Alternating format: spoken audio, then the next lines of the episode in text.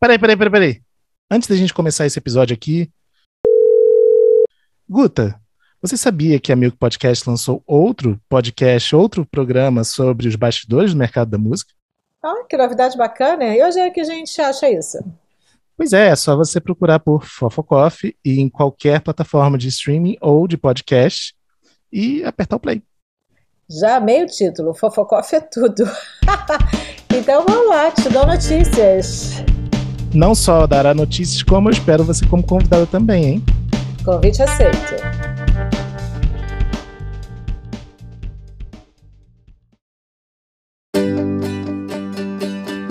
Bem-vindos a mais um episódio do FF, podcast de música e bastidores do mercado. Eu sou o Fábio Silveira e no time titular completíssimo de hoje temos Guta Braga. E aí, Fábio? Beleza? Bruno Costa. Fala, Fábio. E You Got. Salve, salve! Segundo episódio aí da, da, nova temporada, diretamente de Juiz de Fora, Minas Gerais, com vocês. Maravilhoso. O You Got não sai de Juiz de Fora por nada. Tá ali já com o estúdio montadinho. Me refugiei aqui. Sou mineiro agora. É isso. muito importante, muito importante. Bom, gente, é, nesse segundo episódio da terceira temporada, a gente quer retomar um pouco um tema que a gente já explorou logo no início da pandemia, que foi justamente o que vai acontecer com o mercado de live, né, de uma forma geral, não live que você assiste na sua casa atualmente, mas o mercado de shows, eventos e festivais. E para trabalhar esse tema tão importante aqui hoje, nós temos dois convidados muitíssimo especiais que trazem iniciativas e projetos que já aconteceram ou estão no ar, que muito colaboram e contribuem de forma bastante é, decisiva, né, para se pensar outras formas e outros formatos de se passar por tudo isso que a gente está vivendo, mas ao mesmo tempo passar provocando, né, que outros caminhos a gente pode traçar num futuro aí é, nesses, nesses ambientes de festivais e, e, shows. Então eu começo apresentando ele que é criador da Let's Gig e que está com uma ação absolutamente maravilhosa que é a Casa Link.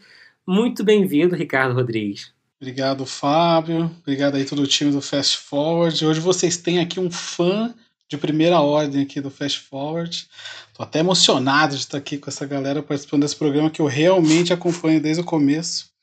Foi bacana conversar com vocês. E um convidado que já queria, a gente já queria ter aqui há muito tempo que seja justo, viu?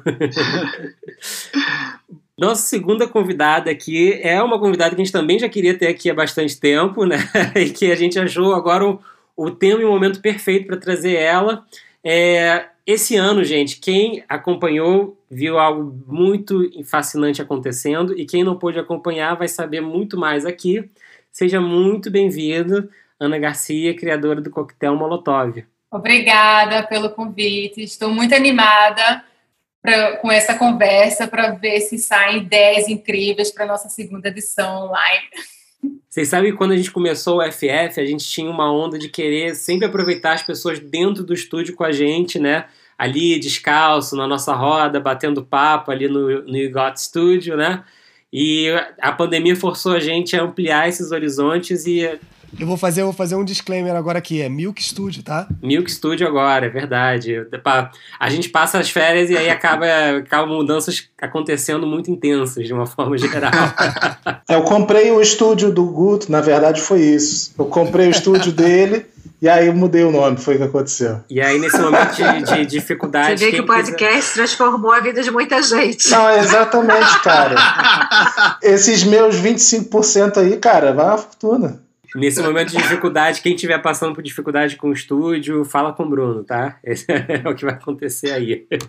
Bom, gente, entrando no tema, eu queria, na verdade, começar com a Ana. Ana, é, esse ano a gente viu uma edição completamente digital e bastante diferente do Coquetel Molotov. Eu queria começar te perguntando é, quando vocês viram que não tinha como ser aquela edição maravilhosa ao vivo e a cores, é, quais foram as primeiras perguntas que vocês se fizeram em termos de pensar beleza, como eu consigo então transformar isso numa experiência digital completamente diferente, que é o que acabou sendo o coquetel? Eu acho que a gente teve a preocupação de transformar numa experiência coquetel molotov. Isso para a gente era o mais importante, sabe? E, claro, a gente participou das lives iniciais, inclusive o coquetel, com diversos outros festivais, criaram o Fica em Casa BR, É, então, a gente teve essa experiência e aquilo deu uma energia, um gás para a gente, foi incrível. Depois, passei assim um momento de muita pesquisa, é, participando de diversos eventos online, desde o Escaton de Nova York, a Um Quarto Fest de Portugal, e começando a entender assim o que é que faria sentido para o nosso público e para o festival. E para a gente definitivamente seria algo mais imersivo. É, fazer um festival apenas como umas live como já estava rolando assim é, sei eu acho que não dialoga tanto com o que a gente vem fazendo sabe tentando trazer algo novo mas ao mesmo tempo, assim, a gente fez no momento certo, né? Hoje, talvez esse coquetel molotov imersivo não iria funcionar da forma como funcionou. Foram duas semanas muito intensas, com uma programação longa, né? Entre debates, oficinas, e mais de 15 horas de um festival contínuo, com quatro palcos diferentes, e um deles uma festa adulta. então, é, talvez hoje, é, não, com certeza, hoje não faria sentido, acho que a gente fez na hora certa, mas a gente ficou nessa busca, assim, de realmente dialogar com o que a gente já vem construindo nesses anos. Então, a gente até criou um food park online, sabe? É, trouxe temas diferentes que vai além da música, dança, maquiagem, é, mostrando olhares diferentes dos artistas também, né? Então, Letrux falando sobre é, o processo criativo, é, o Linda Quebrada falando sobre é, também sobre como criar e fazer arte no contexto atual. É, então, não sei, a gente teve um toque do coquetel e, e foi especial, assim, mas a gente demorou para entender que o festival realmente não iria acontecer. A gente sempre ficava, não, vamos esperar no próximo mês para entender se vai rolar, se não vai, porque eu sou do time é, bem positiva, sabe? Eu estou achando que não, as coisas vão acontecer. Quando a gente menos esperar, vai sair essa vacina e as coisas vão começar a rolar, sabe? Então, fiquei com essa expectativa. E, Mas... o que, e o que você acha que o festival fazer essa edição da forma como foi, bem sucedida, da forma como foi, é, te ensinou no sentido de, pera, isso abriu minha cabeça para outras possibilidades que eu não estava pensando antes no formato clássico do coquetel. É, é muito engraçado, eu estava é, refletindo sobre isso hoje, que a gente passa um ano inteiro assim para fazer um festival físico e ser muito criativa ali naquele momento, né? E agora eu estou vendo que eu tenho que ser criativa tipo todo dia, Todo dia eu tenho que pensar em uma coisa diferente, pesquisar algo novo. E não é porque eu, eu sinto que eu tenho que estar assim à frente de todo mundo, não é, mas é, é porque eu, eu, gosto de estar nesse processo criativo e pensando já no futuro, o que, é que a gente pode fazer e criar. Então, abriu muito a minha cabeça nesse sentido de tipo, a gente precisa explorar mais campos e provavelmente imergir artes, né? Assim, tem muita coisa rolando que é uma live, mas que traz algo incrível, como foi é, a live da Tulipa Ruiz, né, na casa da Francisca, ou como foi recentemente o Lab Sônica, né, com as bandas criando conteúdos é, diferentes, assim, sendo gravado, não necessariamente uma live ao vivo. Então, é, tá abrindo, mas ao mesmo tempo é muito louco, porque Agora mesmo, eu tenho que montar um, a segunda edição do festival para novembro e eu não sei como é que vai estar tá em novembro, né? Será que a gente vai poder fazer encontros para 100 pessoas? As pessoas vão querer ficar na frente de um computador? Será que elas estão se reunindo em casa e vão colocar na televisão? Porque tudo isso muda, né? Então. É isso que, isso que eu ia te perguntar. Em termos, em termos de audiência, você acha que cresceu, ampliou? Você achou que mudou de alguma forma? É, é, é, é, é, louco isso, porque a gente assiste umas lives, né, que dão milhões de pessoas, e, mas vamos falar, assim, de eventos do nosso porte, né, do médio porte. Então, você vai comparar o que o Molotov fez com, sei lá, a galera da Devassa. Com certeza eles tiveram muito mais visualizações, né, assim, tinha mais gente assistindo. mas a gente criou um conteúdo, vamos dizer, mais exclusivo, né? É muito difícil você medir, assim, é, o impacto disso tudo, como estar atingindo. Mas isso aí é um diálogo que você precisa ter realmente, assim, com a marca, o seu patrocinador e com os artistas. E no fim acaba sendo também o que nosso festival era, assim. A gente poderia estar fazendo um coquetel molotov físico para, sei lá, 20 mil pessoas e a gente escolhe realmente fazer para 8 ou 10 mil pessoas porque a gente quer trabalhar com um nicho muito específico. E, e claro, no momento que a gente está investindo num festival imersivo, a gente tem que entender que ali vai surgir um conteúdo muito diferente e que, de fato, vai ser limitador. Né? Não tem como você fazer algo assim para tantas pessoas. Nem as plataformas suportam o Zoom, você não consegue ter mais de mil pessoas atualmente usando a Simpla Streaming, por exemplo. Eu queria só pontuar que eu assisti um show do, do Coquetel Molotov, foi o show do Romero Ferro. E eu fiquei impressionado com a audiência que tinha, na real, porque era fechado, né? É, eu, eu ganhei um convite e, e eu fiquei, nossa, caramba, quanta gente aqui é, a galera comprou a ideia, né? Eu, eu achei bacana isso. É, a gente conseguiu ainda driblar um pouco essa questão da, da capacidade, porque como a gente tinha quatro palcos, a gente conseguia colocar mais público dentro do evento, né? A gente criou quatro eventos separados. Mas a galera comprou a ideia é, e foi muito legal porque a gente a forma como foi feito o festival, né, em casa e sem ter verba para ter uma equipe acompanhando e filmando, a gente teve que fazer tudo online. Então a passagem de som era online e exigia, claro, que os artistas tivessem pelo menos um mínimo de equipamento para fazer a coisa acontecer. E exigia muita criatividade. E esse show em Romero Ferro foi incrível porque ele teve a ideia de, se, de, projetar em cima dele da parede branca, né? E ficou linda a imagem, o som ficou perfeito, o som de todo mundo, na verdade, ficou muito legal. É, mas é, a galera comprou a ideia. É isso, eu acho que é entender o seu público e como é, passar como vai ser o festival, né? Divulgar isso direito. A gente teve também um esse desafio, né? Porque é muito conteúdo rolando e ter garantia de público. É, um festival é uma marca associada ao espaço, né? Muitas vezes, e muita, não à toa os festivais com frequência acabam ocupando os mesmos espaços durante muitos anos, né? Mudando somente quando precisa crescer ou, ou mudar de, de, de, enfoque. E trazendo isso para uma realidade do digital, é, quando a gente não tem mais um CEP para para ocupar, né? A gente não é. tem um endereço físico, mas a gente está a um link de distância de qualquer um, e daí vem a Casa Link, que é projeto do Ricardo, né? Com muitas parcerias incríveis. E eu queria entender um pouquinho, Ricardo, de você, é, de onde veio essa motivação de criar um espaço que congregasse tudo, né? Porque, obviamente, cada artista está fazendo sua live nos seus canais, né? É, em que momento você uhum. entendeu que construir essa casa de shows virtual te daria é, possibilidades outras que não só a live dos artistas. Esse processo foi muito louco mesmo, assim.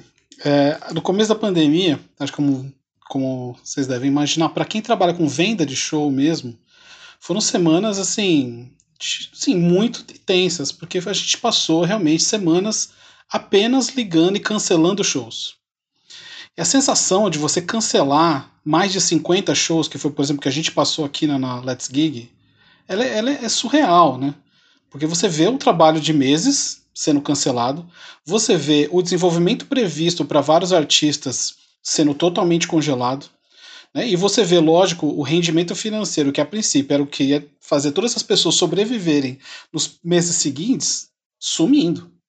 Fora os prejuízos que já haviam sido investidos, né? passagens, passagens aéreas, pagamento de pauta em, em, teatros, assim, muitos custos, sim, foram realmente muito deprimentes, assim, os primeiros, as primeiras semanas. Não que tenha melhorado muito, porém a gente vem tentando. E no, conversando com alguns amigos de agência, cada um rapidamente trancado dentro de casa, né, a gente via que estava todo mundo nessa mesma situação. E aí algumas agências, a gente conversando, falou, meu, vamos bater um papo? Porque estamos carentes, precisando conversar, que eu tô, porque eu até tenho a sorte de ter mais três sócios, Nós somos quatro sócios na Let's Key, então a gente conversou muito. Começo foi muita troca entre nós quatro e, lógico, com todos os nossos artistas. Mas boa parte das agências é uma pessoa sozinha, no máximo duas, né? Para quem trabalha no midstream. Então, é, a gente começou a marcar umas reuniões que a gente chamava de terapia das agências. E era exatamente isso que acontecia. Era realmente um bate-papo onde a gente jogava ali as angústias, literalmente, as pessoas emocionadas, assim, e preocupadas e, de certa forma, desesperadas, para usar o termo correto. Assim. Então, foram semanas muito difíceis. E aí, nessas conversas, a gente foi realmente uma terapia onde a gente foi entendendo um pouco o momento, entendendo o papel que as lives iam ter naquele começo, né? Não que elas tenham também salvado uma coisa, mas elas estimularam a gente pelo menos a começar a trabalhar e tudo mais. Mas foi um momento muito estranho, né, pra gente. E essas terapias foram bem importantes para a gente manter essa, uma certa sanidade.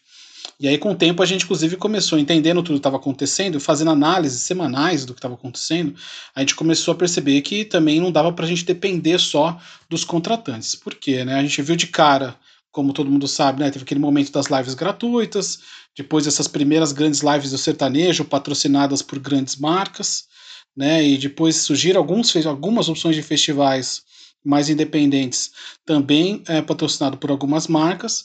Porém, a gente via que desde, desde o começo o interesse das marcas estava nos artistas grandes.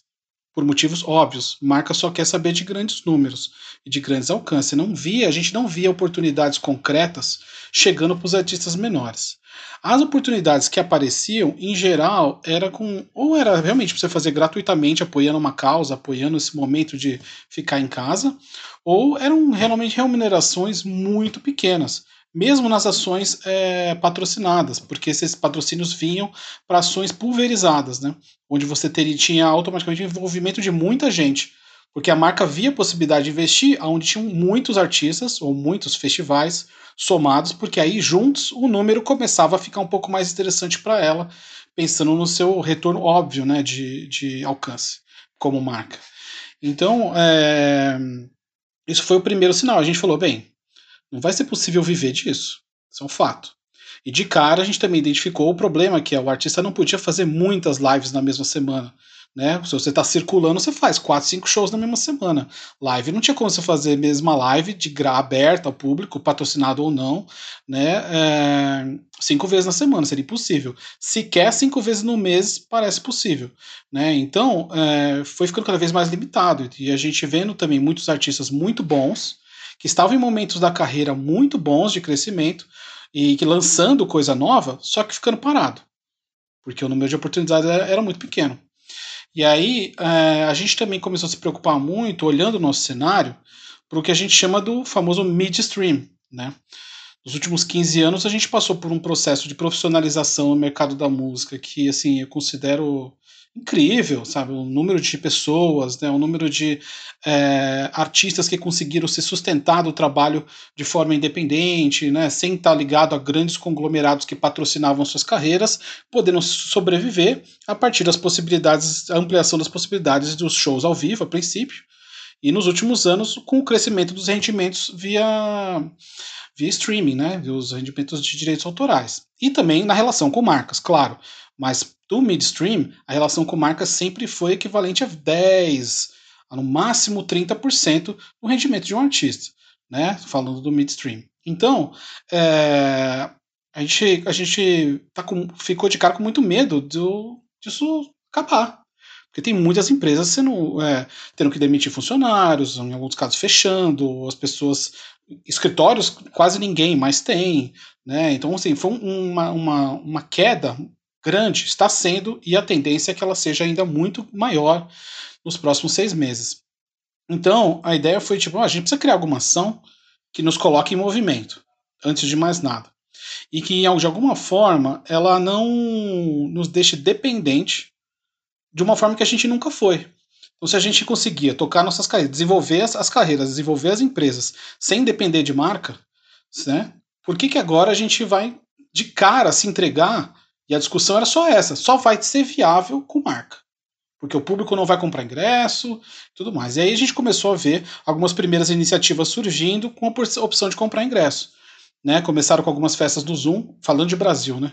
Algumas festas no Zoom e também alguns grandes eventos internacionais cobrando ingresso.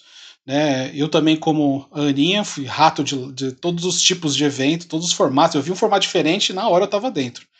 Fui pro Tomorrow, fiz, fiz até Tomorrowland, eu fui, fiz, eu comprei, assim, realmente tentando entender as diversas opções que estavam surgindo. É, eu só perdi a live do BTS, que eu queria muito ter ido, acabei perdendo. Mas é, em termos de venda de ingresso, né, a gente falou, putz, a gente precisa começar a, a pelo menos levantar essa pauta.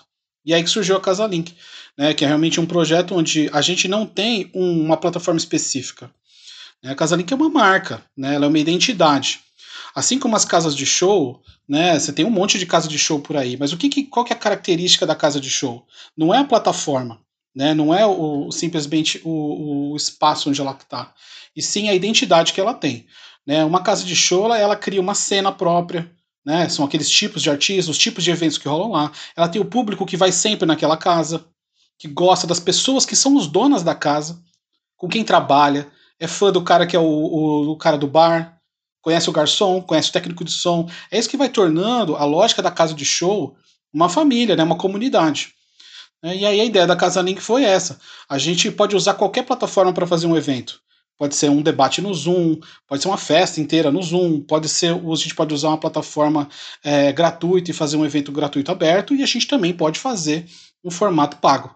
E aí que a gente montou o formato que a gente está trabalhando no, no, momento, que a gente consegue, a gente faz é, um, com o acesso via ingresso a uma transmissão num formato parecido como se fosse no YouTube, Twitch, né, onde você tem ali o vídeo com uma transmissão de vídeo com mais qualidade e com um número ilimitado de, de acessos, né, com o chat ali junto ao vídeo.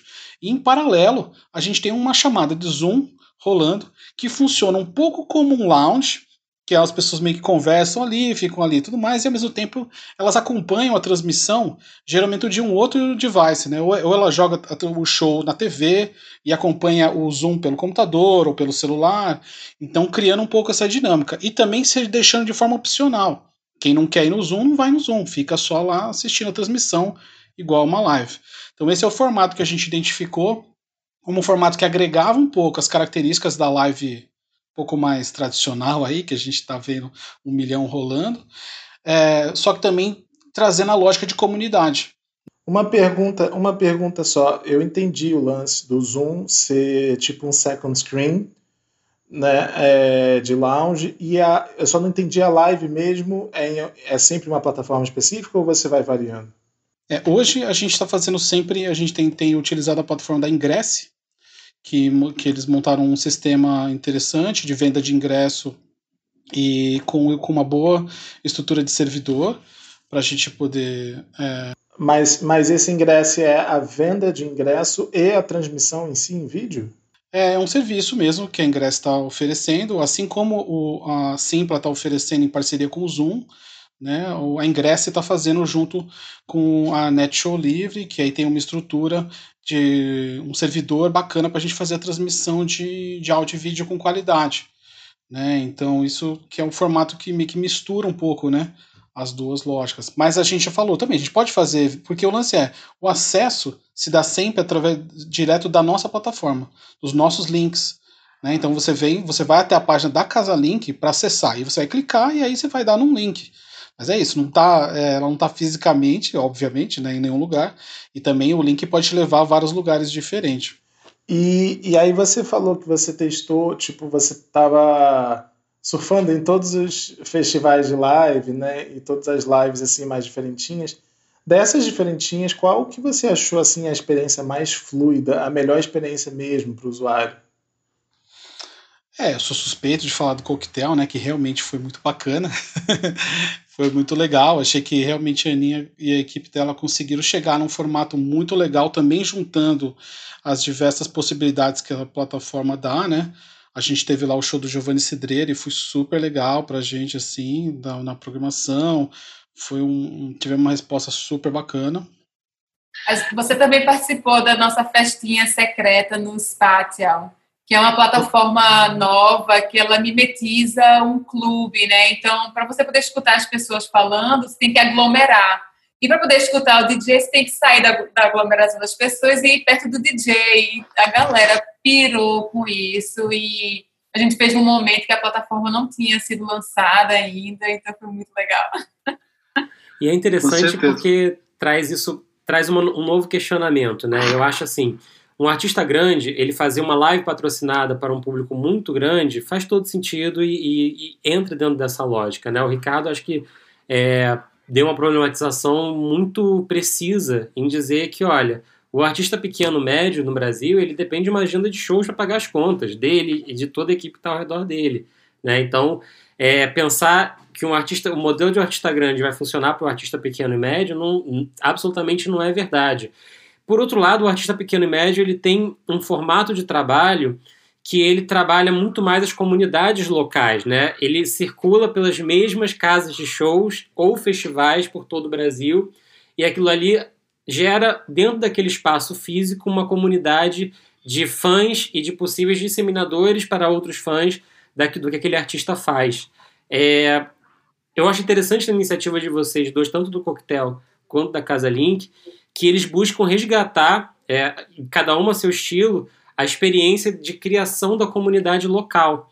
Só que agora eu, eu, eu me vejo com um desafio maior, porque o local se, se transformou é, global, literalmente. Né? Então, é, o que, que vocês já, já perceberam ou notaram é, em termos dessa interação? Porque, no final das contas, não é mais ali o lugar da minha cidade que eu vou, é esse outro lugar que eu estou entrando, cruzando, e de repente tem até algumas pessoas que eu conheço, mas tem outras que eu não conheço. E vocês se sentiram motivados de alguma forma a buscar formas de estimular essa interação? Sim, deixa eu aproveitar então falar primeiro, porque é complementar até o que o Bruno comentou, perguntou. Porque, é, por exemplo, o pessoal da Tela Plana, que é a festa organizada no Zoom pelo pessoal da Criolina de Brasília, né? Acho que foi um dos experimentos mais interessantes. Eles conseguiram primeiro unir vários, vários artistas de vários lugares, principalmente DJs, né, em apresentações em festas do Zoom. Só que criaram uma lógica de comunidade incrível, onde você tinha, para quem era de Brasília, conseguia comprar cerveja de, no, na, na, cervejaria criolina. Eles fizeram vários tipos de promoção, linkando com outros eventos. Eles tinham, eles criaram características específicas da festa de é, correio elegante é, só não criando, é criando características que a pessoa começa a ir, muitas vezes ela nem sabe qual é o DJ que vai tocar. Eu vou na tela plana. Né? Então, isso é, é, é, o, é, o, grande lance que muitas casas de show tentam fazer. Né? E é um pouco que a gente, aos poucos, está experimentando com a Casa Link. Né? A gente quer criar vários tipos de, de, de, de projetos de interação para estimular essa lógica de comunidade. Né? O próprio. É, algumas comunidades são formadas a partir de uma definição bem, bem clara de estilo. Então, por exemplo, você pega um Tomorrowland, por exemplo, que vendeu lá um milhão de ingressos, é, tem toda uma cena que está voltada para música eletrônica, tem toda um, uma, uma, cara, uma característica, tem né? um festival forte, uma marca já muito forte e que já traz de cara o interesse pelo, pelo que o festival produz. Né? Então, no nosso caso, nós, nem, nós sequer somos promotores de evento. Nós, na verdade, trabalhamos com os artistas, né? Então a gente tinha todo um novo processo de criar essa comunidade. Então a gente, por isso a gente criou ela. Primeiro, é, da união de seis diferentes agências, onde essas seis agências estão atuando, multiplicando a proposta e trazendo novas, novos, novos públicos, né? E outra, focando bastante nos artistas, né? Onde a gente está colocando três artistas, quatro artistas por noite, né? Onde realmente cada um soma, levando um público a mais né? Que talvez se ele fizesse uma live sozinha, não, talvez não vendesse o mesmo número de ingresso, e eles juntos criarem essa onda de chegar em mais gente, assim, né?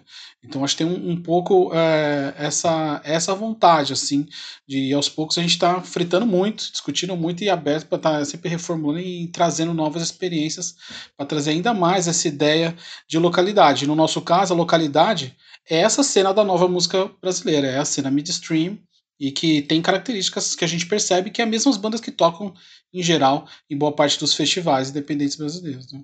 Eu achei incrível, uma galera escrevia, finalmente eu vou pro coquetel Molotov, tipo, isso significa que está dando muito certo quando alguém tem essa noção, né, que eles estão realmente sentindo que estão participando do festival. E quando tudo isso começou, assim, a gente também teve essa noção de que era muito importante a gente está próximo da nossa comunidade, né? E então a gente ficou um pouco perdido, sem saber o que fazer direito. A gente transformou nossas redes sociais num lugar de lançamento. porque o Coquetel Molotov é, antes de tudo, um programa de rádio, né, que existe já há quase 20 anos. Então, ele virou muito um foco de lançamentos.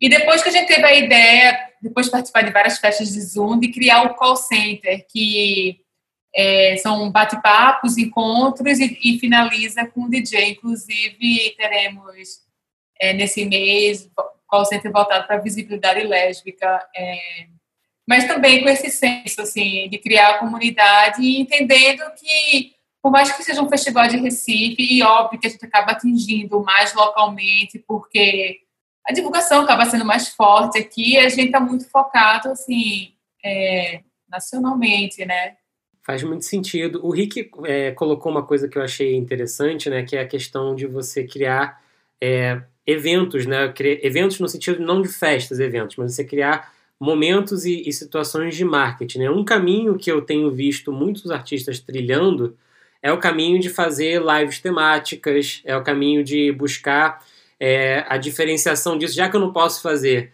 seis, sete, oito shows naquele mês, né? Deixa eu fazer cada mês um show temático. Ah, agora eu vou tocar o repertório desse disco. Mês que vem eu vou fazer um especial de alguma outra forma.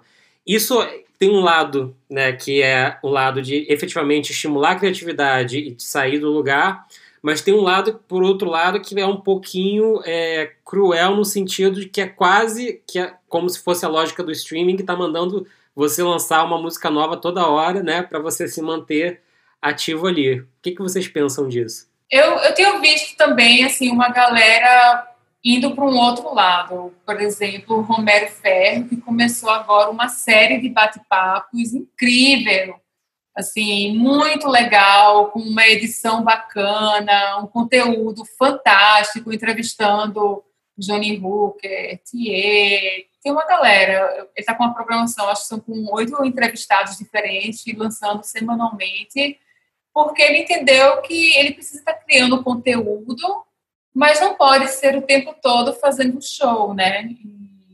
Eu acho que foi uma solução bem legal. Sem dúvida, acho que a, pandemia, no final, colocou os, muitos artistas na parede, no sentido de tipo, e agora? Você é um produtor de conteúdo que vai além da música, além de só produzir suas músicas e fazer show, ou não? Você não é, então você vai ter que se posicionar de outra forma. Né?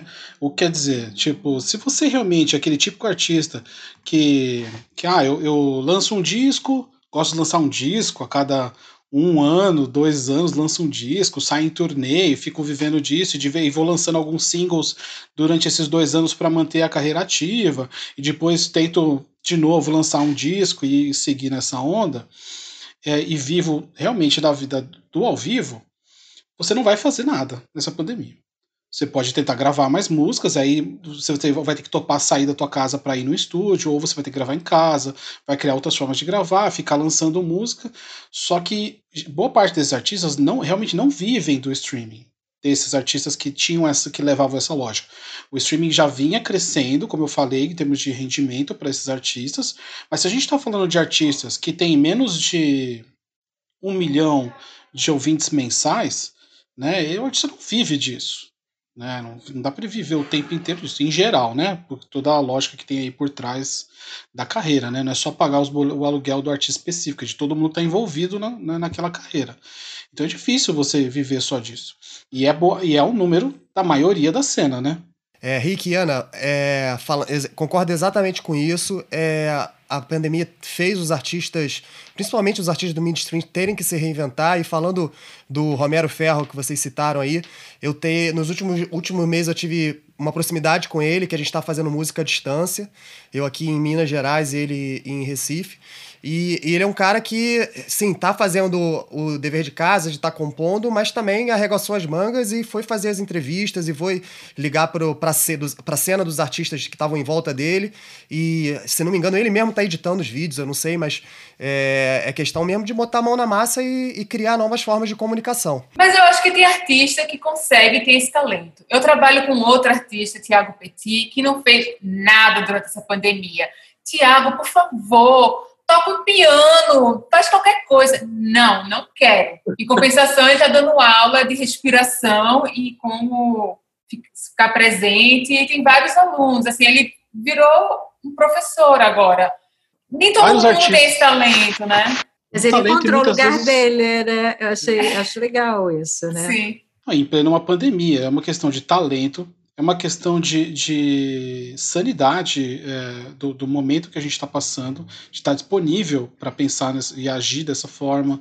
Né? E tem gente que realmente não tem o perfil de produtor de conteúdo. Não tem esse perfil. Então, ele vive um desafio maior. A gente tem artistas, por exemplo, a gente estava prestes a lançar a carreira solo da Mel, Mel Gonçalves, que era, vocal, que era um dos vocalistas da banda O. Já estava com o single gravado, prestes a lançar. Só que ia ser um. Como que a gente vai fazer isso? Não vai poder fazer show, vai lançar um primeiro single. Então a gente falou, meu, não sei, deu uma segurada. No que a gente deu uma segurada, surgiu uma oportunidade de a gente de, de, de abrir um canal na Twitch TV. Né, que, que tá vindo com uma, com uma vertical de música interessante, com um casting bacana. A gente falou, meu, vamos investir nisso. Ela já foi apresentadora de TV, já fez entrevistas de todos os tipos, tem toda conectada com a cena LGBTQIA+. Fomos para cima, abrimos um canal, agora ela tá já está produzindo é, quase oito horas de conteúdo inédito toda semana. E a dúvida que eu tenho disso é: em que medida esse conteúdo você acha que consegue efetivamente converter posteriormente para música e que medida o Twitch hoje, já que a gente entrou nesse assunto, efetivamente forma uma audiência? É, eu acho que é um, é, a gente está entendendo um processo. Né? Sem dúvida, é uma plataforma que não foi caracterizada a princípio pela utilização pela música, né? É, só que hoje há um investimento claro da plataforma né, nessa, nessa direção, e quem está lá primeiro está tá sendo os primeiros cobaias, experimentando. Né, a Twitch tem, tem apoiado bastante esses criadores de conteúdo, né, de, de formas diversas. E acho que isso vai ser uma coisa que vai ser construída com o tempo. Mas a gente já vê lá dentro experiências incríveis. Né, como Marcelo D2, por exemplo, montou, tá, tá gravando um disco inteiro de forma é, transparente com todo o público, opinando até o nome das músicas, opinando se, se a, o baixo tá alto ou tá, tá baixo, opinando se com quem ele vai chamar para ser feat, opinando onde vai ficar o logo do patrocinador na transmissão. Então é um tipo de interatividade incrível e ele tá ali produzindo um, um, um disco com 3 mil, 4 mil pessoas assistindo ao vivo, literalmente ao vivo. Esse é um tipo de conteúdo que quem acompanhou essa gravação ali na Twitch vai se sentir parte desse disco para sempre. Né? Então, isso daí é um tipo de formação, e é, de novo, é, formação de comunidade que é eterno. As pessoas sempre vão acompanhar ele de uma outra forma, vão olhar para ele de outra forma, né? conhecer características mais específicas da forma que ele, como ele lida com os outros parceiros. Ele fala no telefone com outros parceiros, isso é muito louco. Né? A gente fez é, recentemente um papo entre a Mel e a Daisy Tigrona, que a gente chegou a ter 3.700 pessoas assistindo numa quinta-feira à noite. Então, tipo, 3.700 pessoas assistiram um bate-papo entre a Mel e a Daisy Tigrona, tipo, é muito interessante, né? Lógico, ela tem um número maior de seguidores no, nas suas redes? Tem, mas é um trabalho de formação e chegando num público novo. E, de novo, acho que a perspectiva é, usar melhor essas, essas ferramentas ainda, né? E se a gente mesmo aprender para conseguir fazer essa conversão ser cada vez maior. No caso da Mel mesmo, a gente vai agora começar um processo de transparecer a mesma coisa, o surgimento da carreira solo dela. Então a gente vai começar a, fazer, a falar sobre o primeiro single dela, depois a gente vai começar a ter outro, vai começar de novo a mostrar o processo já da gravação de um clipe, e a galera vai acompanhar tudo isso por lá. E aí, uma carreira que ainda nem existia como carreira solo, quem está lá acompanhando vai ser os, vão ser os fãs que vão ser os primeiros a multiplicar, os seus primeiros a ouvir nas plataformas de streaming. Né? Então, acho que essa é, é uma construção que tem um potencial muito positivo, mas que ainda está para ser explorado. Nessa questão, porque uma das coisas que a gente mais tem se deparado ao longo desse momento aqui que a gente está vivendo é justamente a dificuldade de se construir passos seguintes na carreira de artistas novos, né? Ou de carreiras solos novas, ou de situações Sim. assim, né? É, não sei se Ana ia acrescentar alguma coisa nesse sentido também. Não, eu ia falar, na verdade, que a internet tem uma coisa muito louca que estava falando dos números, né? Você está assistindo ali na hora, você começa a convidar a galera, começa um, um, boca a boca, que de repente a coisa cresce de tal forma. E a gente percebeu isso também nos nossos eventos. A galera compra o ingresso muito é no dia tipo, minutos antes. Ou então quando o evento já começou, porque tem o pessoal divulgando nesse boca a boca. Então, é, ele você não tem uma noção, às vezes, direito, né, do que vai acontecer. Com certeza, isso, a gente está vendo isso na Casa Link. Mesma coisa, uma venda de ingresso, assim, mais da metade é no dia. É o interessante do Twitch que, apesar deles não remunerarem a questão autoral, as músicas, mas tem um potencial incrível. Eu acredito que, isso, é, assim, a médio prazo isso seja resolvido, afinal de contas é uma plataforma da Amazon, assim, mas é uma forma de remuneração. Não sei como é que o Ricardo está trabalhando isso, né? Porque cria comunidade, mas quando a audiência assina, ela contribui, né? Então, não sei se uhum. isso é, realmente se reverte em receita para o artista, mas eu acho um modelo de negócio bem interessante. Eu acho que o diferencial mais interessante da Twitch é que ele tem várias possibilidades de monetização. Né? Além da. Você já ganha, mesmo sem ter inscritos. Se tiver gente assistindo, porque já tem anúncios que você solta no, durante a programação, esses anúncios já são remunerados. Depois você tem a possibilidade da inscrição, que realmente aí a porcentagem que fica com o artista é maior do que a que fica com a plataforma. Então já é um, um, já é bem interessante, pelo menos em termos de fair trade ali, né? Em termos de, de negociação justa, assim. É, e, o, e aí o fã ainda tem a possibilidade dele dar uma certa de uma doação no momento né, uma doação ali, alguma coisa acontecer, ele pode dar até uma moeda da plataforma, você pode dar pequenas doações. Essa doação vai 100% para o artista. Então, é, também é outra forma de monetização. Eu sei que a questão de direitos autoral é uma coisa que está sendo muito discutida e sendo resolvida. Já, é, ela é trabalhada hoje totalmente com esse, os fonogramas só ficam disponíveis no ao vivo, né? As, os, os, conteúdos gravados de, de, fonogramas não ficam disponíveis depois. É, mas eu acho que é algo que eles têm contratos com para ser em desenvolvimento com as gravadoras para garantir isso. E aí, no, do que o, o, o Fábio comentou sobre novos artistas, sem dúvida é um momento assim muito louco, assim, né? A gente aqui na Let's Gig tem a oportunidade de trabalhar com vários, a gente acompanha diretamente. Hoje a gente está com mais de, tá com mais de 15 artistas no nosso cast né, que a gente faz, em alguns casos a gente faz só, só a venda de shows, né, só agenciamento, e outros a gente faz 360. Então, é, a gente vê, a gente tem carreiras muito diversas, né? Tem gente que conseguiu entrar num ritmo tranquilo, tem gente que parou tudo, é, só que realmente tem sido para a gente muito instigante, isso é um fato. Então a gente tem experimentado muita coisa. Né? Então, assim, eu acho que corre um risco, corre um risco, né? Já que a gente está no meio da pandemia, a gente pode ainda tentar chutar umas coisas, né? A gente não sabe até quanto isso vai durar e o final do impacto a gente não sabe. Mas eu acho que corre o risco de, no momento que a gente voltar para os shows presenciais de uma forma mais próxima do que a gente chamava de normal, a gente tem um certo nivelamento entre o tamanho dos artistas.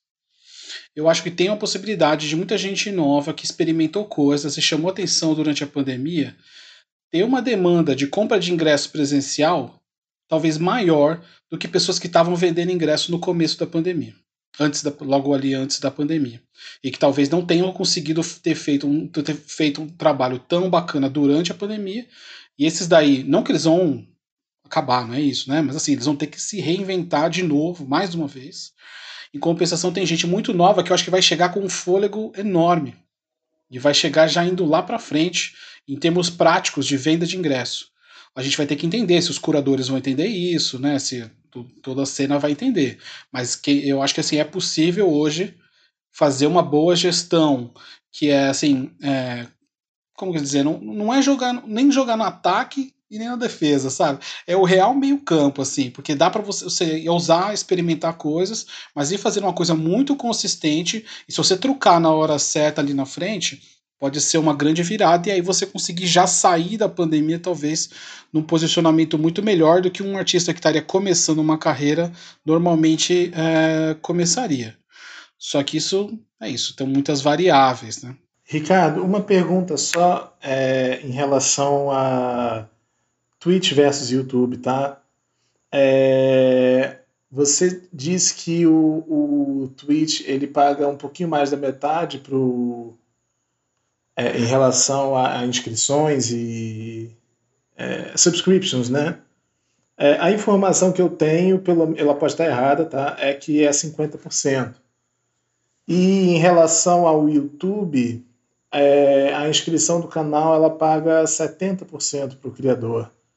E aí, principalmente quando a gente tem um cenário que no Brasil o YouTube é muito mais popular do que o Twitch, qual que é o, o critério, qual que é esse critério de escolha para o Twitch em relação a, a, essa aposta? Você quis dizer de inscrição de, do canal no YouTube? Inscrição sim, sim, paga? Sim, é, é. Mas vou, assinatura você, de canal. É, eu não conheço nenhum artista que está fazendo dinheiro real com assinatura de canal no YouTube. Deve ter, assim, mas assim, na, na, na nossa cena eu não ouvi ninguém uhum. falar disso. É, mas pode ser ignorância minha. Tem tanta coisa acontecendo, a gente não consegue acompanhar. Mas eu não, eu não, eu não tô vendo isso. Só completar a reflexão do Bruno, eu acho que é bem, é bem feliz num ponto, é, que é o seguinte. Eu acho que a gente, a gente quando a gente se acostuma com uma plataforma, a gente muitas vezes compartimentaliza ela, né, num espaço específico. Então, existe um pouco entre nós mesmos que estamos produzindo, às vezes, um pouco de efeito manada no sentido de, ah, qual é o lugar em que as lives estão acontecendo? É no Instagram. E aí, no meio de, daquela, daquele primeiro momento né, de enxame de live no Instagram, todo mundo falou que, não, pera, por que, que a gente está fazendo no Instagram se o YouTube tem na TV, uhum. você tem outras formas de melhorar isso aqui, remunera, pá, tem um, todo um esquema. E acho que a provocação do Twitch é muito nesse sentido, assim, é, eu sinto que o Twitch oferece soluções que são exatamente iguais às que o YouTube já tem, e aí, obviamente, existe um, um momento bastante interessante de construção de marca do Twitch, que está gerando ali uma espécie de cena interessante de artistas consagrados e novos, tendo ali um espaço e apoio da plataforma, né, usando toda a força Amazon uhum. para empurrar, né, ainda mais com as mudanças. E isso vai com certeza gerar um ambiente ali interessante, mas eu queria só trazer, aprofundar essa reflexão nesse sentido também. É, e a audiência também, né, Fábio? Porque a audiência do Twitch é diferente da audiência do YouTube. E, é, eu acho que é uma ampliação, acho que é muito interessante. E a pergunta é uma pergunta mesmo, porque, tipo, é, não, é. É mais uma pergunta do que até uma provocação, né, Fábio? Porque, tipo, é, é fato notório que a audiência do YouTube no Brasil é infinitamente maior. Porém, eu não sei, tipo, o Twitch, ele é muito. Nos Estados Unidos, pelo menos, ele é muito voltado para comunidades, né? Então, tem a comunidade de artes que é bem engajada é, de games, lógico. E, e aí eu não sei se essa, de repente, esse de repente poderia ser um diferencial do Twitch no Brasil. É, é mais uma pergunta mesmo, Ricardo. Não, total. Assim, para mim tem dois fatores que são chaves. Assim. Um é exatamente esse que você citou, da lógica de comunidade. A plataforma do Twitch ela é baseada nisso. Né? Ela tem uma lógica, você cria os fãs que acompanham, esse notícia, ela é feita para ser ao vivo, né? de, de, você criar essa relação de comunidade, que hoje é sentido como uma das principais tendências do marketing, né? não, não só para música, né? para todas as marcas, né? você criar comunidade. Então, como a plataforma ela já estimula isso, e ela, ela é tem muitos é, pequenos diferenciais ali de mediação de chat, de coisas que você vai criando a forma de você dar status para os seus fãs que te acompanham com frequência. Você cria, tem uma lógica de de ferramentas de comunidade que o YouTube não tem. Definitivamente não tem. Então, o IAF Twitch, ela, ela traz muitas ferramentas por causa da lógica, de como elas construíram essa lógica dentro dos games, né? E ela, a gamificação e toda a forma como esse mercado se desenvolveu é incrível. A gente sabe que é um dos principais mercados do planeta, da economia mundial hoje.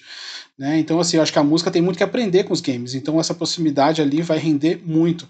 Então, essa lógica de comunidade, para mim, ela é muito importante. Agora, a outra, que para mim também é muito forte, é como o usuário vê a plataforma. A gente já, já eu já assim, mil debates sobre streaming, eu já, eu já vi a galera comentando, vocês sabem melhor do que eu, assim, né? Primeiro, da dificuldade das pessoas assinarem o YouTube Music, né? E de investir algum dinheiro no YouTube, botar dinheiro, pagar para ver coisa no YouTube. Porque a lógica é, o YouTube é gratuito. Então, eu não vejo muita galera olhando para o YouTube, os próprios usuários, eles estão lá e o alcance é gigantesco porque é uma lógica de, de plataforma gratuita. Você acha que a curva, a curva do usuário para é, fazer uma doação ou uma subscription no YouTube é menor pelo fato de já estar acostumado a, a não pagar? Né? Eu acho porque o público ele é ele tem, tem manias, né? Ele tem formas. E no caso da Twitch, tá, você está conquistando já dentro dessa lógica desde o começo. Na música. Então eu acho é a lógica do game, né? grande... Você É, compra game. skins, você compra várias coisas Uhum. dentro do game, então vai na mesma lógica. Exato. E acho também que o YouTube, ele demorou. Ele demorou para olhar para a música, sabe, para a música de uma forma mais ampla, de uma forma mais, mais próxima. É, assim, posso falar isso porque a gente já tentou fazer um monte de coisa com o YouTube dentro da cena, e o YouTube sempre se colocou, pelo menos pra gente, eu tô falando assim da, da minha experiência, né? Lógico que tem outras experiências. Mas é, se colocou pra gente muito como um grande dono dessa grande audiência e um grande prestador desse trabalho gratuito, de levar a música, um papel super importante e tal, mas não houve um diálogo de construção com a cena. Se houve, eu não participei. Então, assim, não, para mim não houve. Não vi em nenhuma conferência, não vi em nenhum lugar o YouTube se colocando à frente disso. Eu acho isso foi uma das grandes falhas do YouTube com a cena musical, de uma forma geral, e isso de cara já faz também com que, quem, se alguma plataforma, é, ainda mais no momento de pandemia, se aproxima da cena, se coloca à disposição, começa a criar ferramentas, é, é, cria uma vertical de música real e próxima da cena, essa plataforma vai ser muito bem recebida, claro. Né? Então, assim, eu, eu acredito que mais do que um efeito manada, é realmente uma, uma visão, é, uma, uma, atualização na visão do, de, de, possibilidades de monetização, engajamento e criação de comunidade que a Twitch promove e que o YouTube não promove, não fez. E, então, eu acho que vai ser é uma oportunidade. Não que vá ser a solução da, da, da lavoura, vai salvar a lavoura, mas é uma oportunidade. Falando do, do Twitch, posso dar o meu depoimento pessoal. Todo mundo vive em bolhas, né? E dentro da minha bolha, que são músicos, produtores musicais, é, pelo menos o, os produtores musicais que eu sigo nos Estados Unidos, já aconteceu esse efeito manada. De uma hora para outra, é, tava acostumado a ver as lives, o cara abre ali o, o, o Instagram, ele faz um, uma stories é, mostrando como ele tá compondo, como é que ele produziu aquilo e tal. De uma hora para outra, começou a assumir isso e aparecia história assim, live no Twitch. Então, todos os caras que eu sigo lá, o Will Mind, o Ian, Kirkpatrick, todo mundo foi, foi pro Twitch e, e meio que sai, acabou o Instagram para essa bolha de músico, produtores musicais é, americanos. Eu não sei, confesso que eu não sei é, no Brasil se isso já aconteceu, não, não tenho visto ainda muita coisa no Twitch de, de música brasileira, mas às vezes eu tô fora também de, do que tá acontecendo, mas é, a minha experiência e, e, na bolha que eu tô dentro, eu, eu, eu tive que ir pro Twitch de uma hora para outra para seguir esses caras. Eu vou te falar, vou falar da minha experiência. Eu sábado eu estava procurando uma coisa no Twitch para ouvir e aí tinha uma live do Ganja, gente, que é o baile do Ganja, um super baile de São Paulo, que eu jamais do Rio de Janeiro poderia participar. Eu fiz uma festa incrível com ele tocando, discotecando só música brasileira incrível, com maior audiência. Isso, para mim, é uma possibilidade incrível. Eu acho interessante que toda, toda essa experiência, esses recortes de experiência, eles revelam o quanto é, o Brasil é um mercado muito amplo e tem espaço para todo mundo, né, nesse sentido. Né? Quem, quem desenvolver estratégias de música é, para cá, com certeza vai encontrar muitos espaços e muitos e muitos formatos e mercados de trabalho dentro do universo da música de todos os tamanhos. É, o Ricardo já começou é, a, a, rascunhar isso antes, mas agora eu queria que a gente fizesse um pouquinho de futurologia. É, e aí eu não tenho como não perguntar para a Ana e para o Ricardo se drive-in tem algum futuro para eles. Boa pergunta. Polêmico, hein?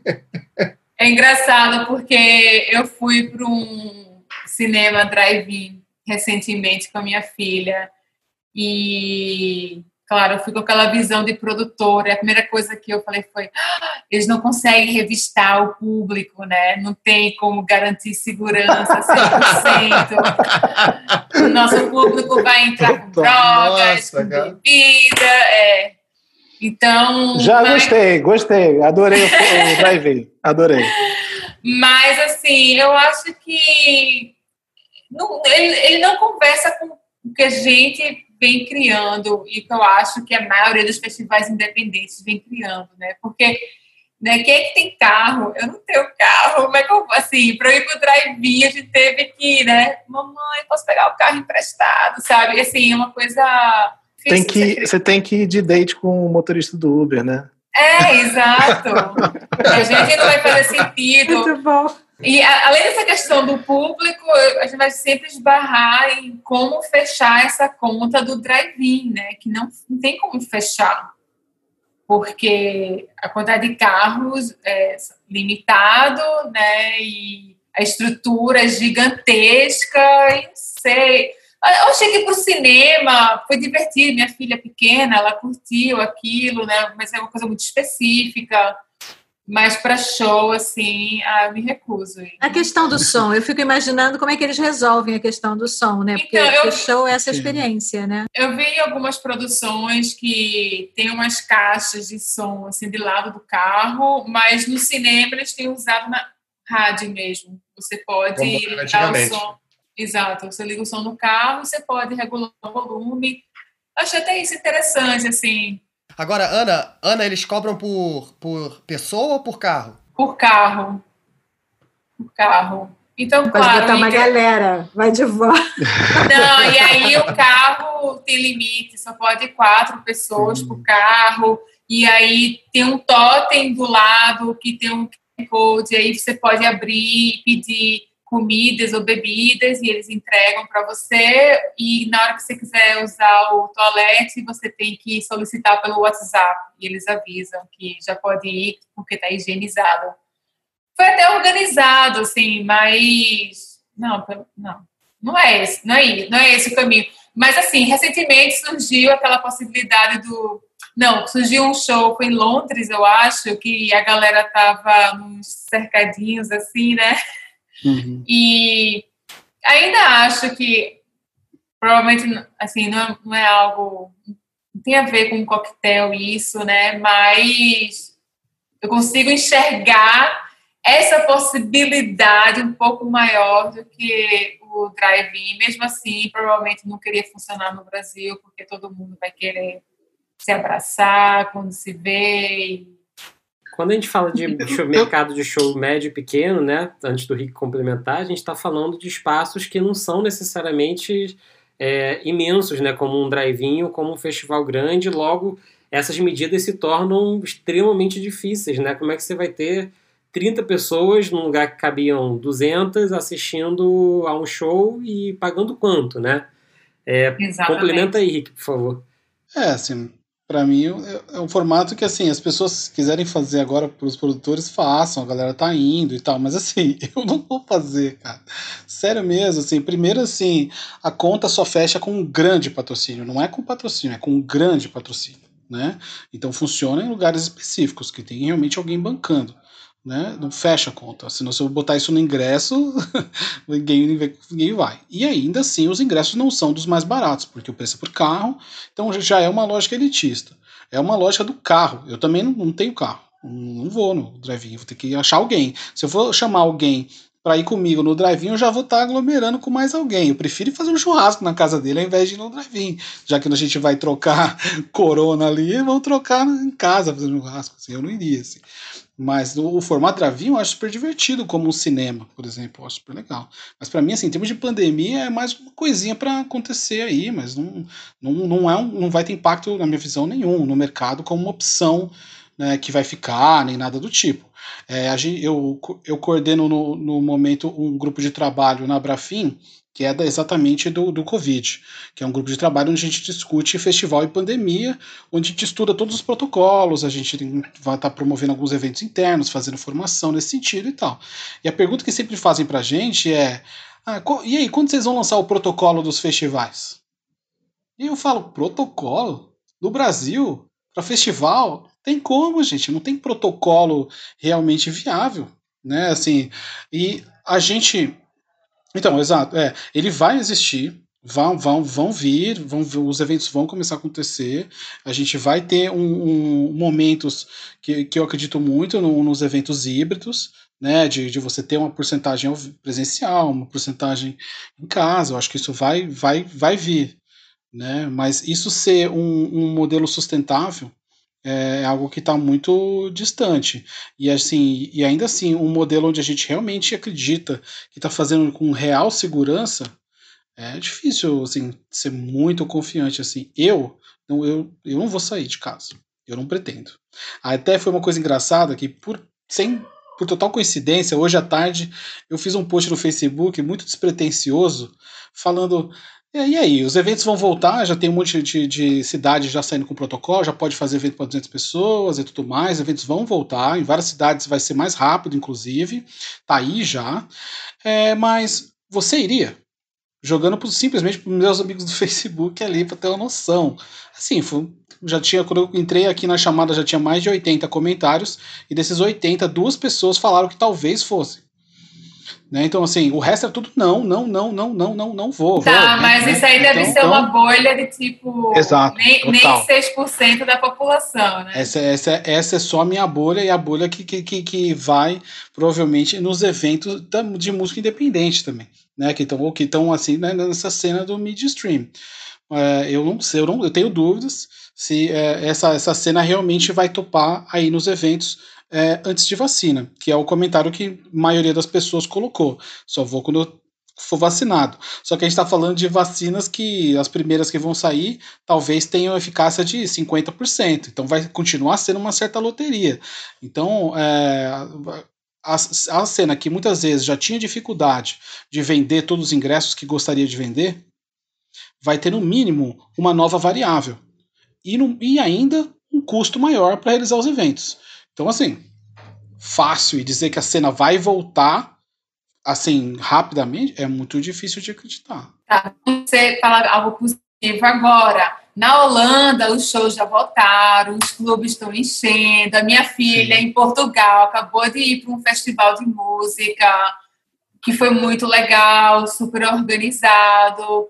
Então, assim, tem uma movimentação também que está rolando. Claro que é muito difícil quando a gente compara o Brasil, muito grande, e a quantidade de mortos que tivemos, que não se compara com esses países que eu citei. Mas, assim, é, eu não sei se, eu, se, eu, se vai. As pessoas vão ficar, assim, com tanto medo, não tenho a sensação de que no primeiro evento que for liberado, a galera vai pra Eu também acho, na verdade, eu super acho, né? Se fizesse o carnaval semana que vem, porque falou que liberou, a galera iria. A minha questão maior é assim, eu acho que boa parte do público, no mínimo, vai ter alguma noção, e isso de, no sentido de garantir que a gente esteja vivendo em taxas de contágio mais baixo. Eu acho que isso é uma coisa que pesa. Então, algumas cidades, só concluindo assim, algumas cidades, eu acho que vai ser muito mais possível acontecer né? Porque realmente talvez atinja níveis de contágio muito baixos. A gente tem municípios hoje no Brasil já com níveis muito baixos. Então, se você faz um evento com foco local, faz controle nas principais avenidas, faz um controle de entrada, a chance de contágio é baixa. Ela é baixa mesmo. Né, e vai ser possível fazer em vários lugares. Agora, assim, para um evento, os eventos que é, de grande escala que, que, que, que promovem turismo, né, o fluxo entre cidades, né? É muito complicado. Você pode até fazer, pode até ter gente que vai, mas você vai estar tá colocando as pessoas em risco.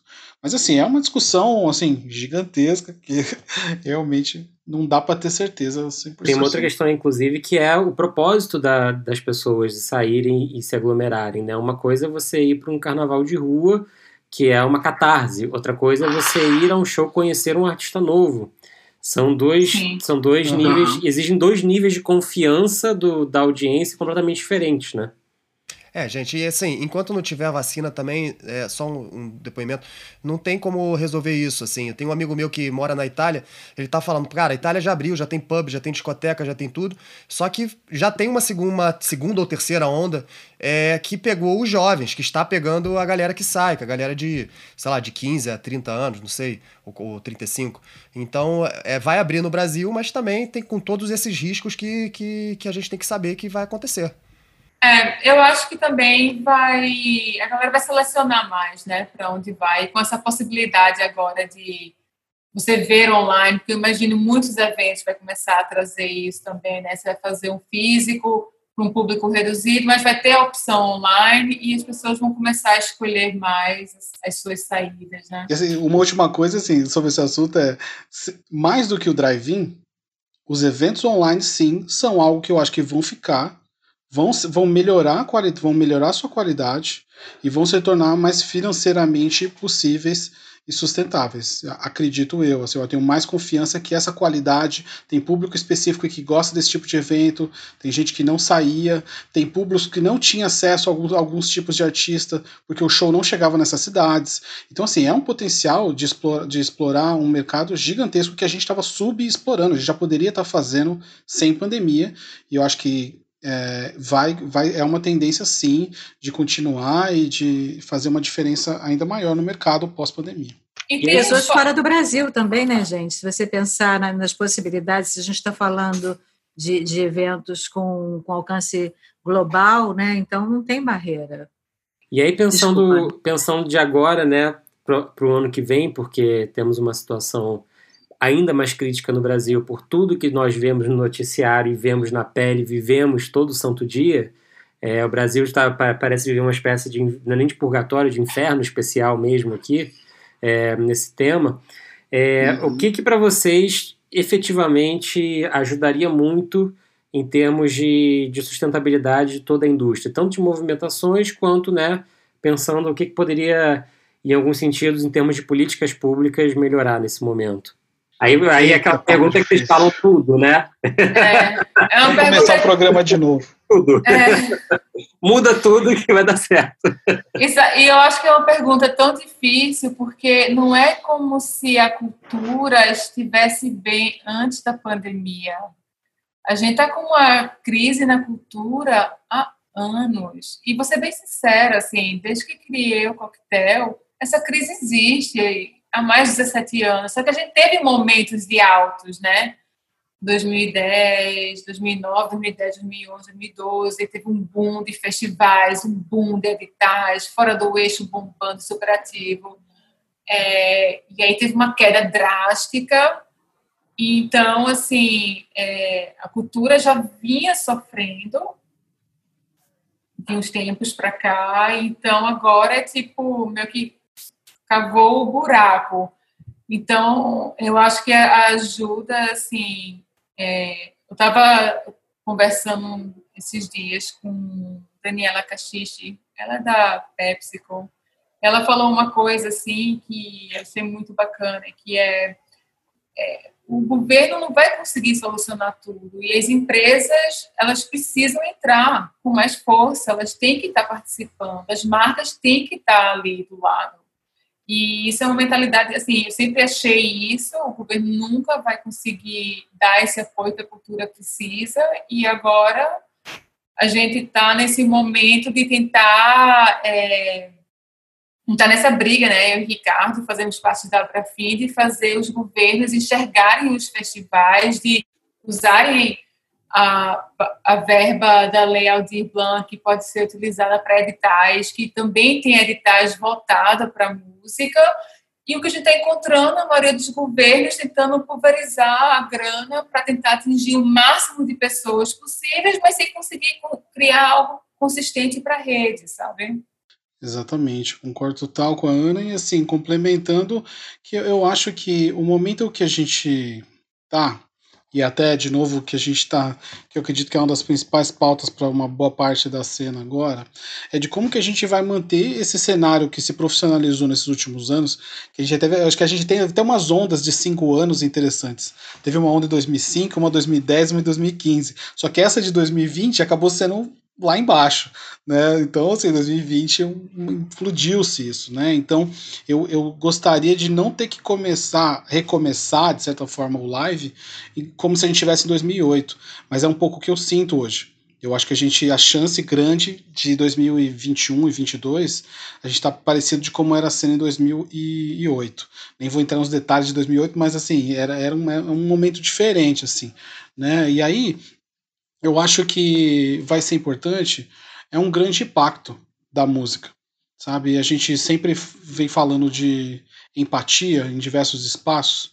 Eu acho que agora mais do que nunca a cena da música precisa de um novo pacto de empatia entre os diversos setores, onde a gente consegue olhar para uma sustentabilidade possível para a cena como um todo.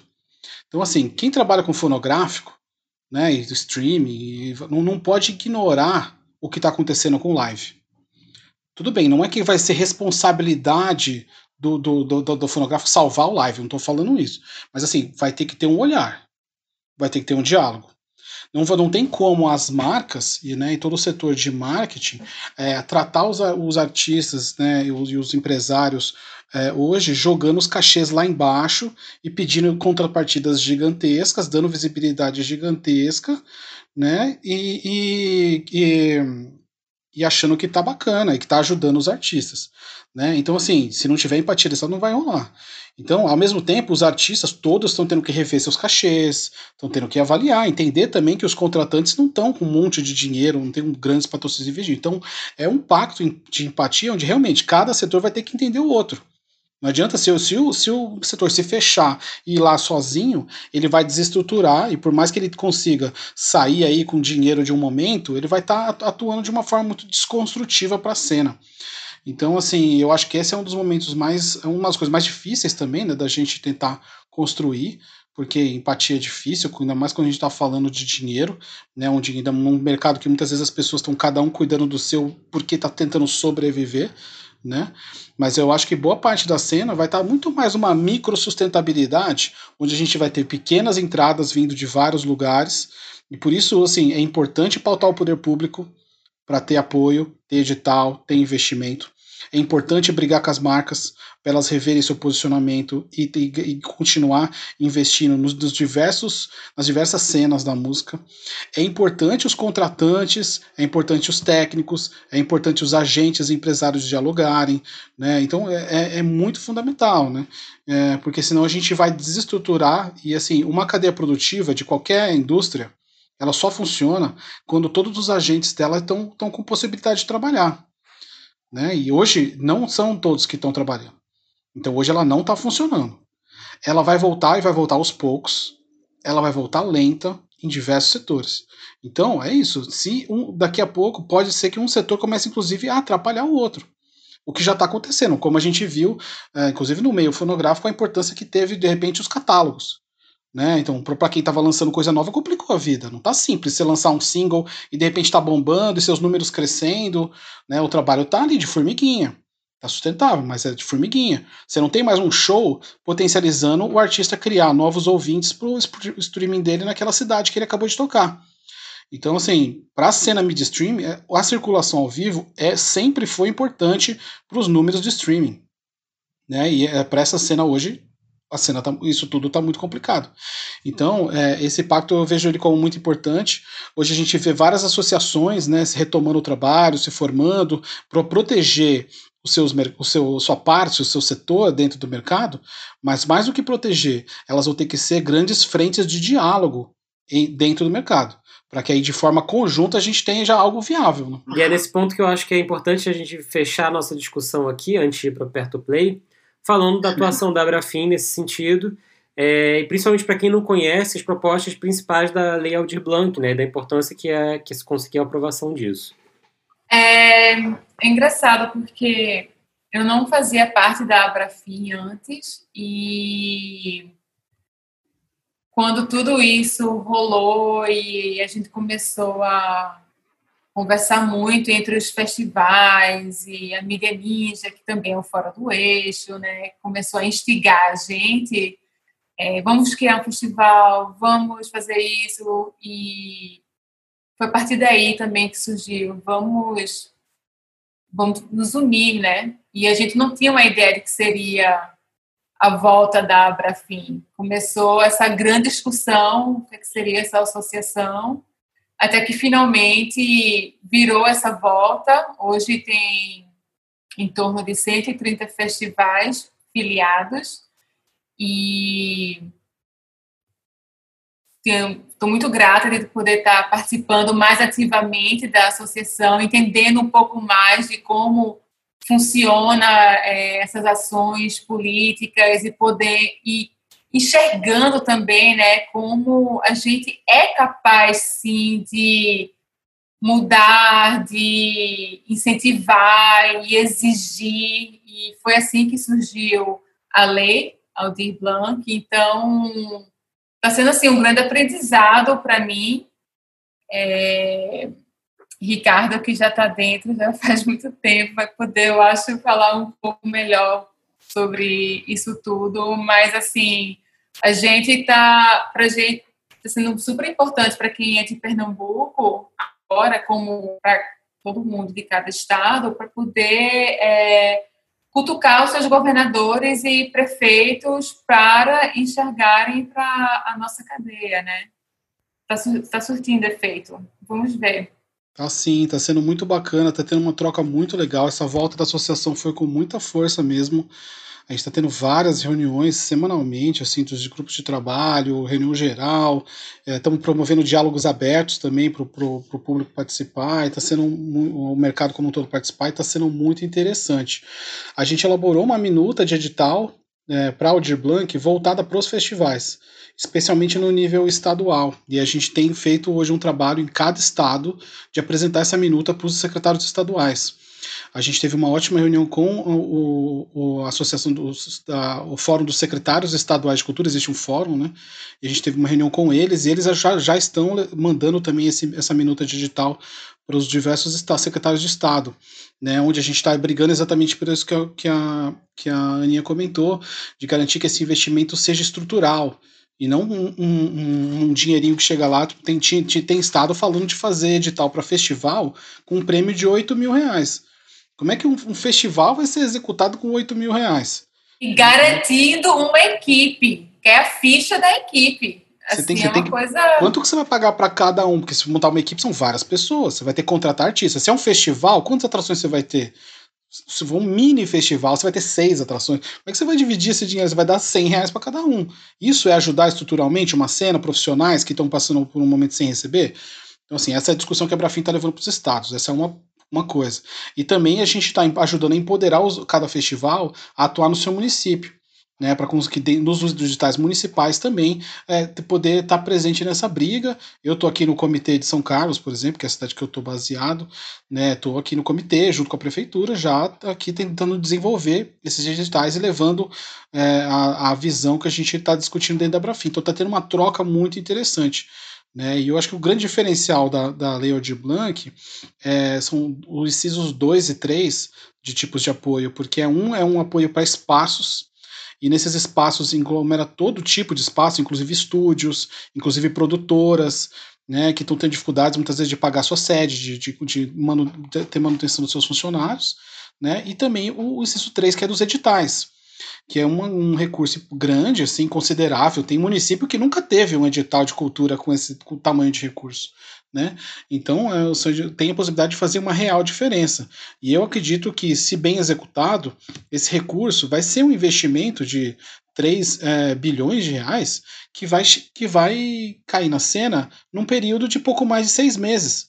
Então, não tem como negar que vai ser um, um recurso que vai gerar outros recursos né? Vai estimular outras marcas, vai estimular os artistas a tocarem, a ter visibilidade, vai dar streaming tudo mais. Isso vai movimentar a cena. Então, assim, hoje a gente está brigando muito, é uma das principais pautas para a gente, assim, da cena do midstream hoje é fundamental essa implantação com qualidade. Estamos num momento positivo, porque agora saiu a regulamentação e a gente está trabalhando muito para colocar agora em prática esses editais em cada município e estado, né? mas é, ainda é uma briga. Porque a gente também vai fazer tudo isso em plena uma eleição municipal. Então tem muita gente também com desejos políticos é, nefastos para que esse recurso seja visto como, como comprando voto. Então é uma, é, uma, é uma questão. Nada é fácil nesse ano, né? Só para complementar, ah. e a lei, a lei Aldir Blanc vai fazer um repasse de 3 bilhões de reais para estados e municípios, né?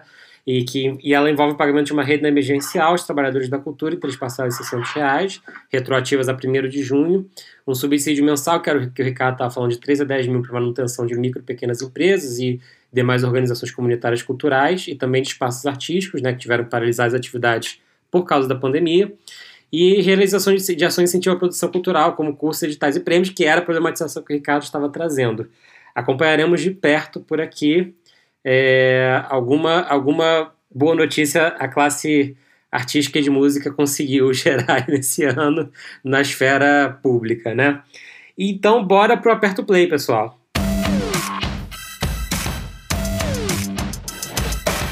Pois bem, pessoal, aperta o play e, como sempre, a gente começa com os nossos convidados. Ricardo, para quem você aperta o play?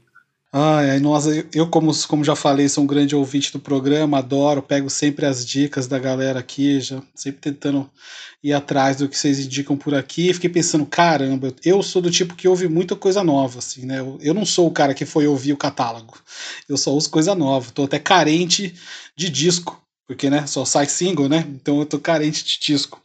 Então, assim, eu não resisti, gente. Eu trouxe aqui duas indicações internacionais e duas nacionais, porque. É, mas eu vou tentar ser rápido para apresentar elas. Assim.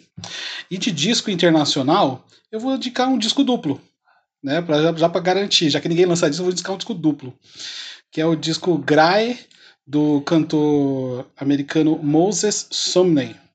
Não sei se vocês conhecem o Moses Sumney, ele é um, acho que é uma voz muito interessante, assim, de uma cena bem nova é, americana, tem umas, umas ele, ele é de descendência ganesa, morou no Ghana também, ele traz uma voz muito interessante, já participou de muitos feats grandes, né? Fez coisa com a Solange. O disco é apenas o segundo disco completo desse esse dele esse.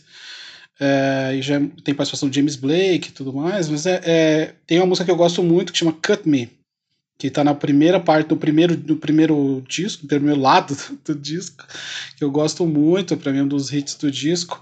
E no lado B, que saiu até depois, assim, o disco saiu com um delay entre o lado A e o lado B, assim, é, tem uma, show que chama, uma que chama Bystanders, que é muito bonita, porque o do lado B ele é mais calminho, assim. E uma outra dica de um single aí internacional, eu gosto muito do Human, da cantora inglesa Green Tea Peng Green Tea Peng, que eu acho que é uma das vozes mais interessantes assim dessa cena nova inglesa, assim, que tem essa, o tom do, essa pegada do rap conectado com um milhão de referências. E estou bem fã dela. E aí não resisti, vou chegar com dois nacionais aqui também. Primeiro um single, que é o Kunumi MC, que é um rapper indígena que eu sou muito fã, a música Guerreiro da Floresta, que acho que já veio com uma, uma, uma, um, uma produção já num outro nível, assim, é um cara que eu vejo muito potencial e que traz a pauta da Amazônia, principalmente da demarcação das terras indígenas de uma forma muito bacana. E no momento que a gente está com essas queimadas e destruição, eu, eu vejo uma importância da música gigantesca né, nessas outras pautas e ele está fazendo um trabalho muito incrível. E eu não poderia terminar sem um jabazinho, né? Senão né, o pessoal vai ficar bravo lá na, lá na... É claro que não aperta o play, pode fundo. um jabazinho, que é o disco o, que acabou de sair do Aeromoças e Teristas Russas, o ATR, né, que é uma banda que é, que é aqui de São Carlos, que é uma querida nossa, e que agora saiu, lançou seu um disco novo que chama Mundi, que sai pelo Natura Musical. E é um disco bacana porque eles são uma banda instrumental, né, uma instrumental eletrônica, mas que nesse disco tem vários convidados fazendo vozes. Né? Então a gente teve já música lançada com a Lued Luna, teve música com a Michu, que é a cantora argentina, a Carolina Camacho, que é do, da República Dominicana. E assim, do disco que saiu agora, eu destaco muito a música Like a Bamboo, que é do, com uma participação com o rapper americano Billy Pilgrim, que tá bem bacana e também a faixa No Discrimination, no Discrimination que é com o rapper Vox Sambu, que é do Haiti, mas vive no, no, Canadá, e tá um disco muito legal, assim, bem diverso, bem pop até. Então fica aí esse jabazinho aí dos meus queridos do ATR. Muito bom, gosto muito do ATR desde que eu conheci trabalhando com a Lineker, né? Ali no, do, do, do primeiro disco. É... Ana, o que, que você trouxe pra gente legal? Ah, vou começar com o pernambucano Léo da Bodega. Ele lançou um single chamado Lareira, que marcou a sua estreia no trap. E, tipo, em menos de três semanas, o clipe passou mais de 70 mil visualizações. Ele é de Olinda, começou a ter o contato com a música super cedo, seis anos, toca rabeca, também foi caboclo de lança, no Maracatu Piaba de Ouro, foi padrinhado até por mestre Salustiano, e ele foi, tipo, o grande artista do Coquetel Molotov XZ. Foi a nossa grande surpresa e ele foi maravilhoso. Ele vai ser, com certeza, um desses novos artistas que, quando começar a tocar, vai arrasar nos shows. Total, é um exemplo ótimo. Exato. É... O segundo, é, eu trouxe Jupe do Bairro, Eu amei esse EP Corpo Sem Juízo e tem uma música Luta por Mim com Mulambo que eu acho fantástico. Então, tem várias participações com Linda Quebrada, Rico da Laçã e Daisy Tigrona. E o disco traz um pouco de tudo, punk rock, rap, eletrônico, funk, e ela leva a gente a imergir nas letras delas e entender assim tudo que aconteceu na vida dela. Eu acho o disco excelente e essa música Lute por mim maravilhosa. Bugarins, que acabou de lançar recentemente o single Inocência, faz parte de um, um, disco chamado Manchaca Volume 1, que são outtakes de gravações que eles fizeram em Austin.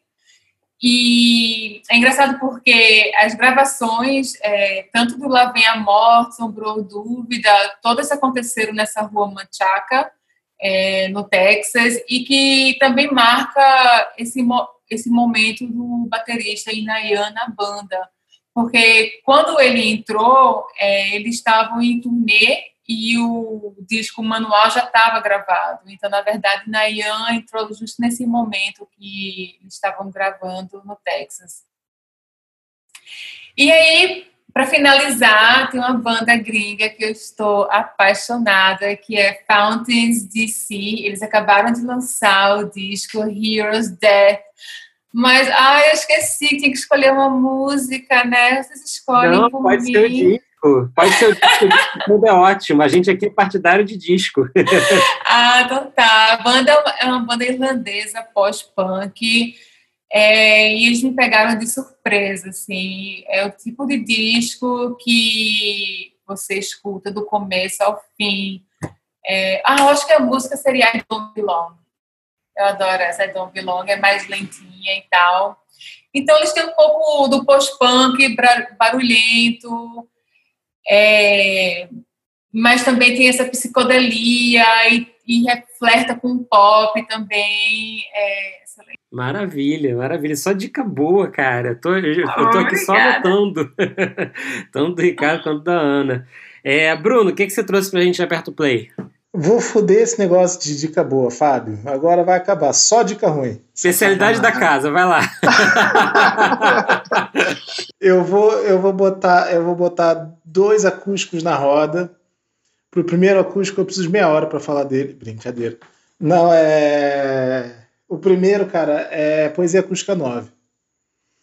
E aí o meu, esse meu aperto play não é nem por um gosto pessoal do Poesia 9 e sim porque, cara, desde o momento que lançou, eles estão no top 10 do Spotify.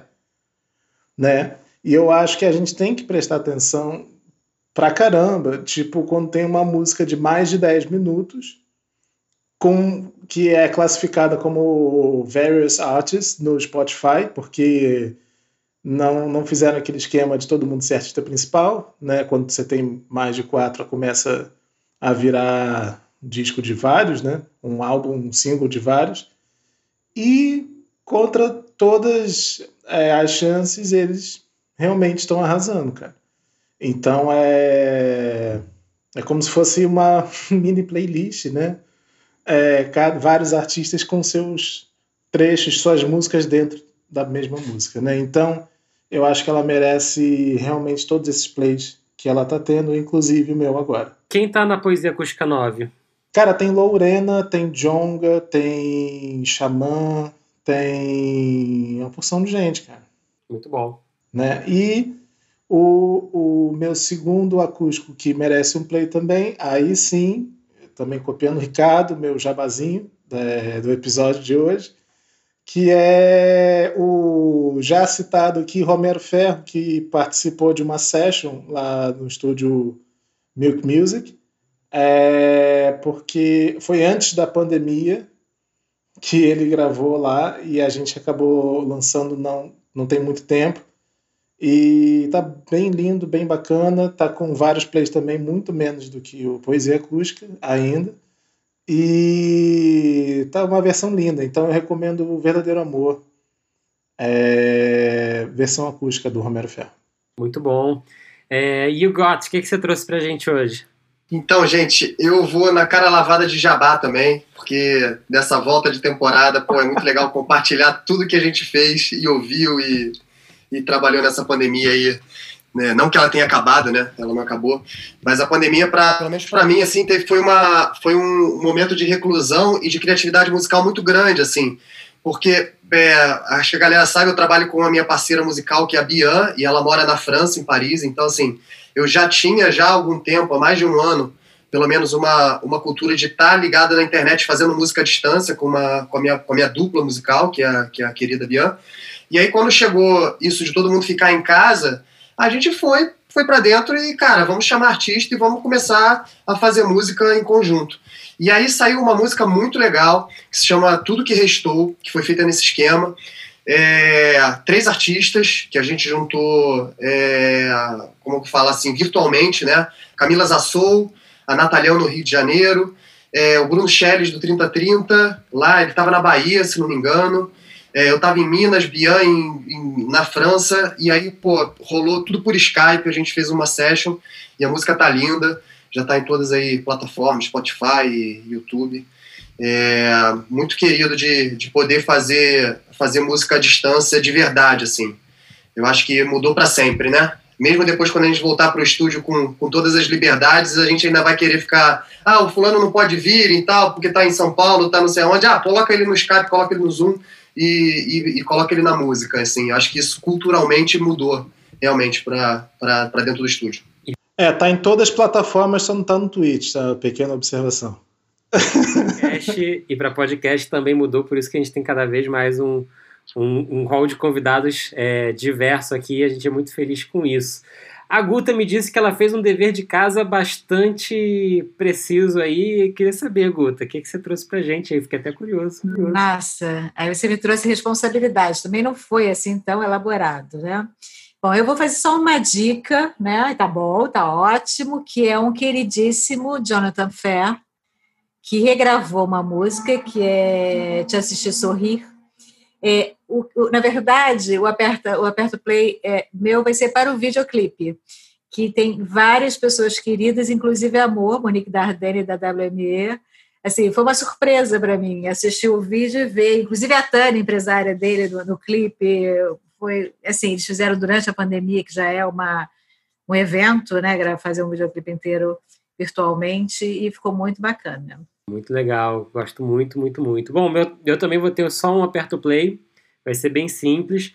É, é um disco de uma artista gringa também, de indie, que eu demorei bastante tempo para gostar. Eu viciei gente que eu mandei, olha, escuta isso aqui, isso é, é loucura minha ou isso aí não é nada demais? Aí a pessoa falava, não, acho que é até bom. Aí eu falava, não é nada demais, né? É meio que acontece comigo toda vez que sai um disco da Taylor Swift, mas a Taylor Swift continua achando que não é nada demais. É só um delírio coletivo dos tempos que a gente vive, né? É, mas pensando nisso, é, é, um disco que foi entrando para mim, foi batendo e batendo muito, é, que é o disco da Phoebe Bridgers, é, chama Punisher. É, ela é uma cantora compositora americana e ela realmente tem algumas coisas assim que são um pouco difíceis, que é aquela coisa daquele canto americano um pouquinho miado, sabe? Aquela coisa de bebê do folk, mas a produção é finíssima, finíssima, finíssima, muito bem produzido, muito bem pensado, as letras são incríveis, é, me conquistou muito pelos clipes. É, se alguém for, tiver curiosidade de ver o que, que é exatamente, eu recomendo muito o clipe da última música. Ela tá voltando às origens de folk, não é isso? É, pelo que eu li, eu não, eu não ouvi, não. É, em parte sim, mas na verdade ela tem. Ela tá. É bem elegante, assim, na real. Ela consegue transitar ali entre o folk, o rock, elementos eletrônicos, muito bem produzido. Eu recomendo muito o clipe de I Know, I Know the End, é, que é a última música do disco, e que é uma pequena obra-prima lá, David Lynch. É, realmente, eu, quando eu assisti esse clipe, eu falei, tá, tem que me render, vale muito a pena. Phoebe Bridgers, Punisher. E é isso, gente. Quero muito agradecer aqui a presença do Ricardo e da Ana. Muito obrigado. Eu acho que esse tema aqui renderia mais uns três programas se deixasse. Dá para falar muito mesmo, assim. Gratidão total pelo convite. Sou fã de vocês. Longa vida ao Fast Forward. E vou, vou cobrar a gravação presencial quando tudo isso passar, hein? Pode crer. Obrigada a vocês pelo convite. Amei. É Ricardo, você falando, é uma aula, foi ótimo. Entender um pouco mais sobre como os artistas estão lidando com esse momento. Eu sou muito backstage, produção, né? Então, foi bom. Adorei. Obrigada. Querida. Foi ótimo. É isso, gente. Muito obrigado e até a semana que vem com o próximo episódio do Fast Forward. Valeu. Semana que vem. Um beijo. Valeu, tchau, tchau. O FF Podcast é uma parceria entre a Milk, o Tem Magística Amigos, o Música Copyright Tecnologia e o You Got Studio. O editor-chefe é Fábio Silveira e a produção é de Fábio Silveira, You Got, Guta Braga e Bruno Costa. A captação de áudio e a finalização são feitas por You Got no You Got Studio, no Rio de Janeiro. A trilha sonora é de You Got, Suliano e Bian. Até a próxima!